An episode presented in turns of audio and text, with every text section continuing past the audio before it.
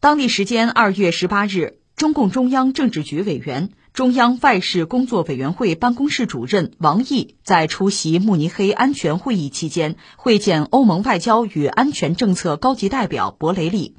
王毅表示，中欧是伙伴，不是对手，共识远大于分歧。今年是中国和欧盟建立全面战略伙伴关系二十周年，双方应坚持伙伴关系定位，尊重彼此核心利益，珍惜合作成果，开辟更加美好的下一个二十年。中国已成功走出疫情大流行阶段，愿全面重启同欧洲和世界的往来，双方可积极筹备新一次中欧领导人会晤。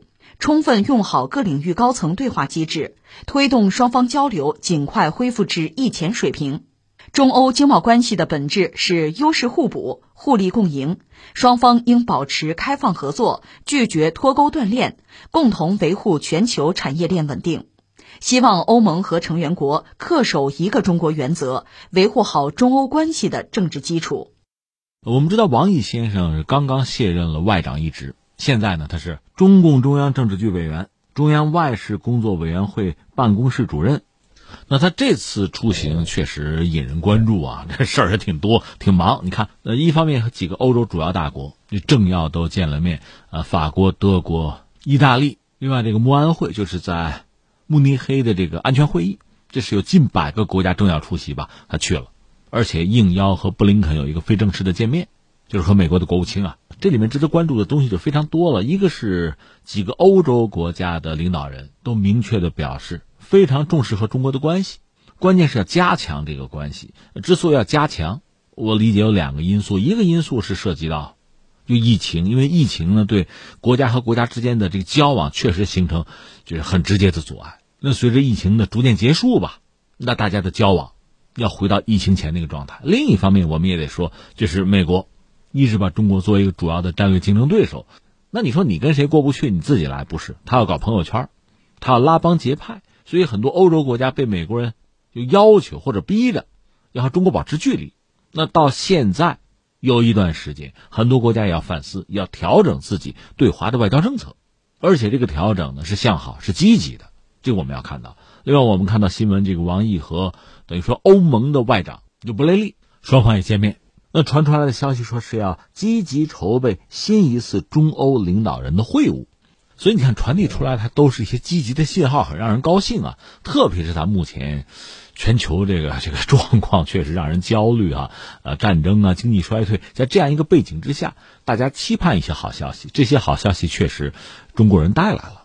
我看有德国媒体评价说，王毅所代表的就是来自北京的客人是这次慕安会上。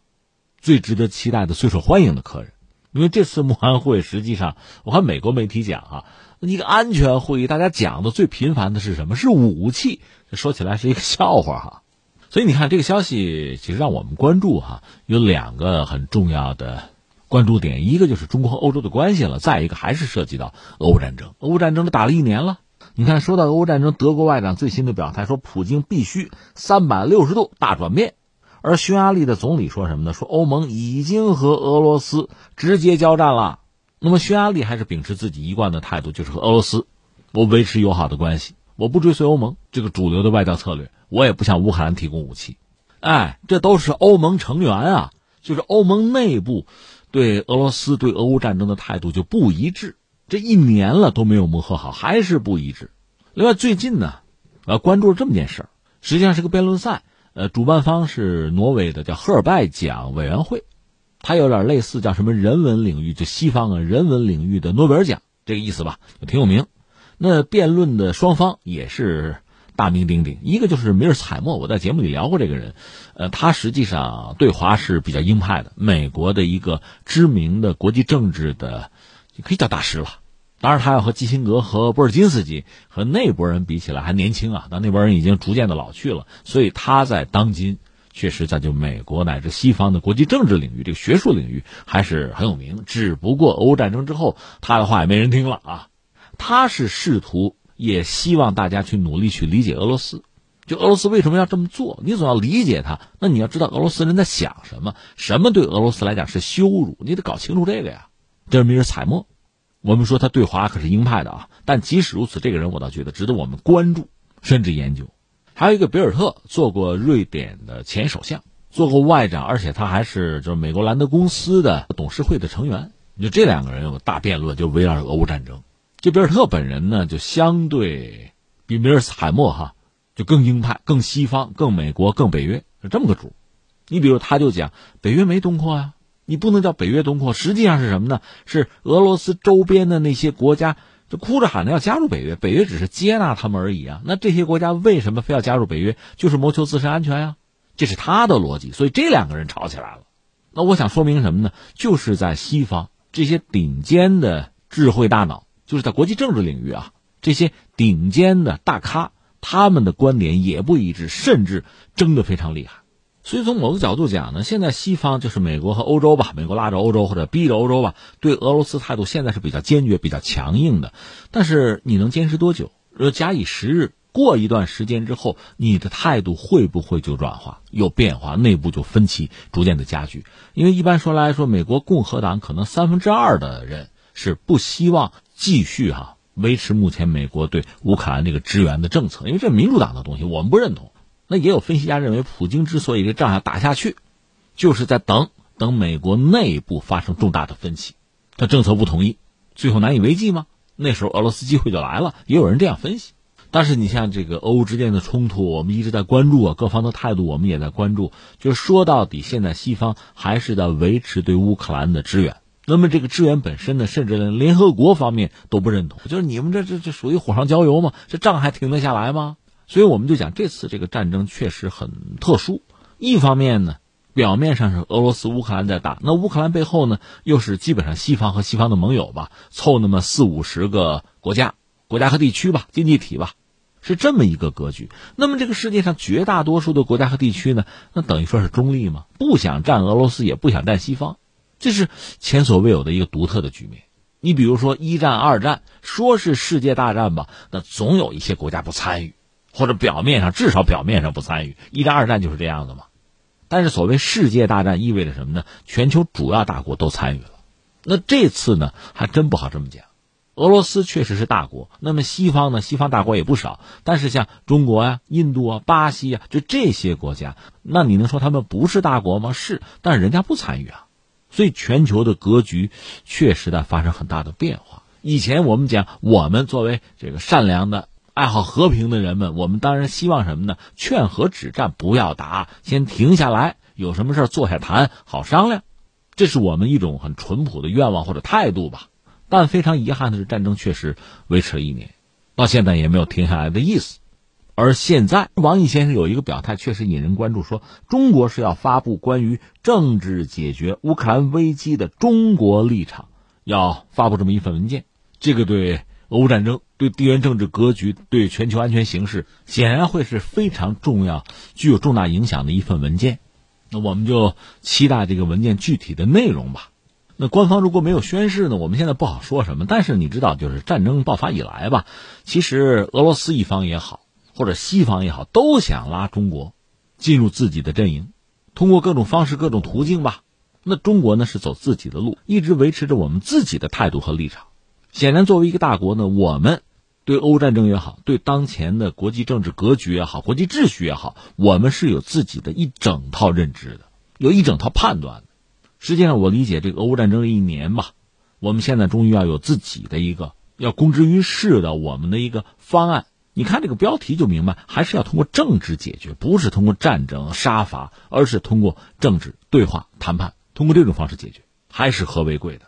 还是要避免战火蔓延、生灵涂炭的。但显然，我们的想法既不同于俄罗斯，也不同于西方，这才是中国作为一个大国的独立担当。那可能有人会说，那那会不会有效啊？或者说，如果有效，干嘛不早点提呢？那我理解呢，一个想法、一个方案，哈，它能发挥多大的效力，真的还是需要大家配合，既需要当事方的理解和配合，也需要全球更多的国家，也包括在乌克兰背后的那些西方国家。你真的是要出于对世界和平的责任，对全世界人民的共同利益的责任，你去考虑问题，而不能只是出于一己之私。那么，这个世界上如果大多数人都认同这个方案，配合这个方案，那他成功的可能性就很高了。另外，还有一个时机的问题，即使是一个好的方案，一个好的解决答案，它也需要在适宜的时机推出和实施才会有效果。但显然，我们也都期待着我们的方案能够对和平和秩序有贡献吧。这是涉及到俄乌战争。那么还有一个话题涉及到中国和欧洲的关系了。说起欧洲来，真是 让人感慨万千啊！在近现代，欧洲先爆发工业革命嘛，首先是英国，然后什么法国、德国爆发工业革命，走在人类历史的前边。当然说，整个人类世界也付出了代价，比如殖民，这账我们就不多算了。总之，他们成为发达国家，但是欧洲本身，应该讲叫命运多舛啊。一个是欧洲内部的争斗，彼此之间的征伐从来没有停止过。欧洲史不就是一部战争史吗？不但如此，一战、二战。那欧洲一次次打得民穷财尽啊，说起来很可笑。你看英国那个维多利亚女王，那老太太不是号称欧洲的祖母吧？那你想很多欧洲国家，你要算起来，王室和她都有密切的关系啊。有人讲一战就是他的一些子孙后代彼此之间的厮杀呀，属于骨肉相残，那又怎么样？这次美国那个俄亥俄州那个列车不被称作毒列车吗？它带的那个有毒化学品里面包括一个东西，等于说能制造出光气来嘛？光气在一战的时候就是最主要的毒气之一嘛，还有氯气，就这。那到二战结束，实际上欧洲被一分为二，一部分呢进入这个美国的朋友圈，西方集团；另一部分成了苏东集团的成员。那等于说美苏把欧洲给瓜分了。你可以这样看，当然欧洲人有自己的想法，他们认为我们要发展就得和解，德法的和解是前提，出来一个欧共体。当然，这个欧共体本身更多的还是在西方集团内部啊。美国还是带头大哥，那么苏东集团这边没法加入欧共体，他们和苏联搞了一个京沪会吧，军事上有华约，那边是北约，就这么一个对峙的局面，一直到冷战结束，苏联解体，那么欧洲也趁机把自己做大，就是欧盟成立，并且随着北约一起东扩，东扩意味着更多的国家加入到欧盟，意味着更多的土地、人口资源进入这个盘子，一度哈这个欧洲的统一啊、团结呀。欣欣向荣啊，是让世人艳羡的。但是这回俄乌战争打回原形，在政治上是分裂的，大家并不同意。不要说老欧洲和新欧洲，新欧洲指的是这个中东欧国家，就说这个所谓新欧洲内部，你比如匈牙利和波兰的态度就完全不一致。那这些分歧，当然还有经济上的这个各种各样的利益啊，彼此之间的差异啊，这个我们以前聊过，就不赘言了。那现在的问题，我们就说对中国的态度，这是特别可笑的一个事情啊！你说这个北约居然也渲染中国的威胁，那我们知道北约里边这个带头大哥呢是美国。如果你说美国意识到啊中国是威胁，因为全球第二大经济体嘛，你作为这个第一和这个老二就这个关系，你说是威胁尚可理解吧？其实也很可笑啊！那你说北约其他的成员国，你们连老三都排不上，你跟着起什么哄啊？更何况，北约、北大西洋公约组织说到底是一个防御性的军事组织，那是你自己说的。你看我呃刚才还聊到，就是两个西方智库啊，两个智慧大脑的这个争论啊、辩论。那贝尔特不就讲吗？说北约没有东扩呀，那是那些国家一定要加入啊，没有办法是吧？北约并没有想威胁俄罗斯，那中国又怎么威胁北约了？北约怎么把自己描述的就像一个纯洁的、手无缚鸡之力的？脆弱的，随时可能被人家欺凌的小姑娘啊，这是北约吗？这是那个武装到牙齿的北约吗？结果确实百思不得其解。就说中美之间也没有领土争议、领土纠纷呢，北约国家更谈不上啊。至于欧盟国家，很多和北约国家呢，它是重叠的啊，一码事儿。恐怕欧盟成员自己都承认和中国没有什么实际的矛盾啊，实际利益的冲突啊，怎么就中国威胁了？你仔细想想，就非常可笑。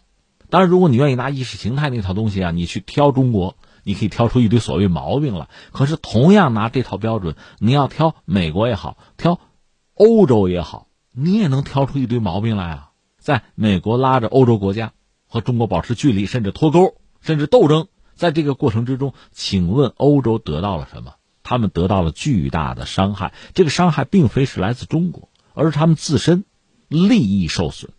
那你无外乎丧失中国的市场啊，或者拒绝中国价廉物美的产品啊。你要知道，美国都没有这样做，欧洲国家比较实诚吧。